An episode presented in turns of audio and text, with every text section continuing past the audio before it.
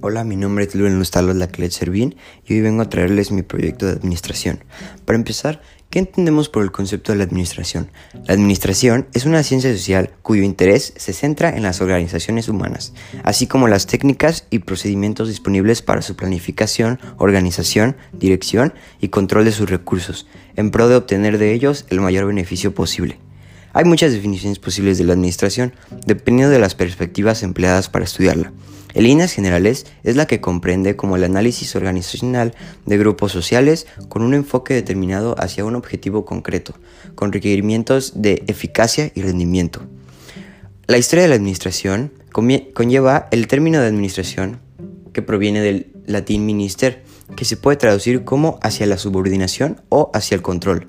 Por ende, la administración ha estado presente desde que ha existido la necesidad de coordinar las actividades de las comunidades humanas, es decir, desde el inicio mismo de la vida en la sociedad. Pero también se ha estudiado que la administración ha surgido después de la revolución industrial. Ahora, ¿cuál es la importancia de la administración? El mejoramiento es una premisa de la administración, en el sentido de que siempre se busca un método más eficaz al implementarlo. Por eso, esta disciplina juega un rol fundamental en el cumplimiento de los objetivos, que sean estos la construcción de una edificación, la generación de riqueza o simplemente la organización de la sociedad. ¿Cuáles son los 14 principios de la administración? Empezamos por el primero, la división del trabajo. La especificación permite que el individuo acumule experiencia y mejore continuamente sus habilidades, de tal modo que pueda ser cada vez más productivo. La segunda, autoridad. El derecho a dictar órdenes junto con las cuales debe ir equilibrada la responsabilidad de su función. 3. Disciplina. Los empleados deben obedecer, pero este, este tema tiene dos caras. Los empleados obedecerán solo la gerencia hacia su parte, proporcionando una buena dirección. Unidad de comando. Cada trabajador debe tener solamente un jefe, sin otras líneas de mando en conflicto. Unidad de dirección. La gente contratada para la misma clase de actividades debe tener los mismos objetivos en un solo plan. Esto es esencial para asegurar la unidad y la coordinación en la empresa. 6. Subordinación. Del interés individual al interés general, la administración debe considerar que las metas de las empresas sean siempre supremas. 7. Renumeración. El pago es un motivador importante para cuando Fayola analiza un número de posibilidades. Precisa que no existe un, un sistema de remuneración perfecto. 8. Centralización.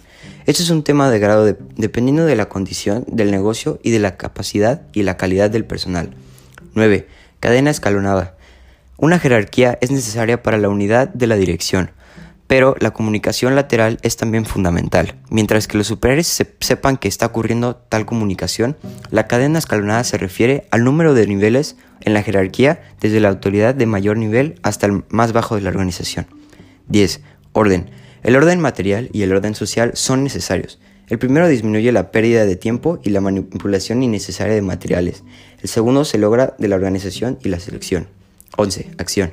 En la función de un negocio es necesaria combinación de amabilidad y justicia. Tratar bien a los empleados es importante para lograr equidad. 12. Estabilidad. De la contratación del personal, los empleados trabajan mejor si tienen la seguridad de su empleo y en el proceso de su carrera una contratación insegura y un alto índice de rotación de personal de forma contrataria de la organización. 13. Iniciativa. Permitir que todo personal muestre su iniciativa de cierta manera es una fuente de la fortaleza para la organización, aun cuando puede implicar un sacrificio de la vanidad personal. 14. Espíritu de cuerpo. La administración debe fomentar la motivación moral de sus empleados. Fuyol llegó aún más lejos. Es necesario el verdadero talento para coordinar esfuerzos, provocar el entusiasmo, utilizar las capacidades de cada persona y recompensar a cada uno según sus méritos. Esto fue lo que dijo Fuyol. Ahora veremos las cuatro características de la administración. 1. Especificidad. A pesar de la administración se acompaña de otros procesos diferentes, el proceso administrativo es único y específico. La administración cuenta con particularidades específicas que ayudan a no confundirla con otras técnicas o ciencias. En otras palabras, la administración no involucra con otras disciplinas. 2. Universalidad. La administración puede existir en cualquier organismo social, ya que es un proceso global donde se puede determinar la orientación necesaria para lograr los objetivos organizativos de manera adecuada. La administración se da por sí sola en un país, empresa, milicia, instituciones o sociedades religiosas, entre otras. Por lo tanto, se puede decir que la administración es universal o global debido a que se puede aplicar en una gran variedad de organismos social y en cualquier sistema político. Unidad temporal. A pesar de las diferencias en fases, etapas y elementos de la administración, es un proceso único donde se aplica siempre casi todos los elementos en un alto o bajo nivel de las empresas. De ese modo, a la hora de hacer alguna planificación, de igual modo la empresa puede mandar, controlar y organizar. Unidad jerárquica.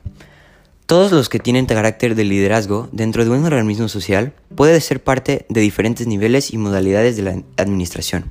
En una empresa existe un solo cuerpo administrativo que va desde ser el gerente general hasta el último eslabón que podría ser los obreros.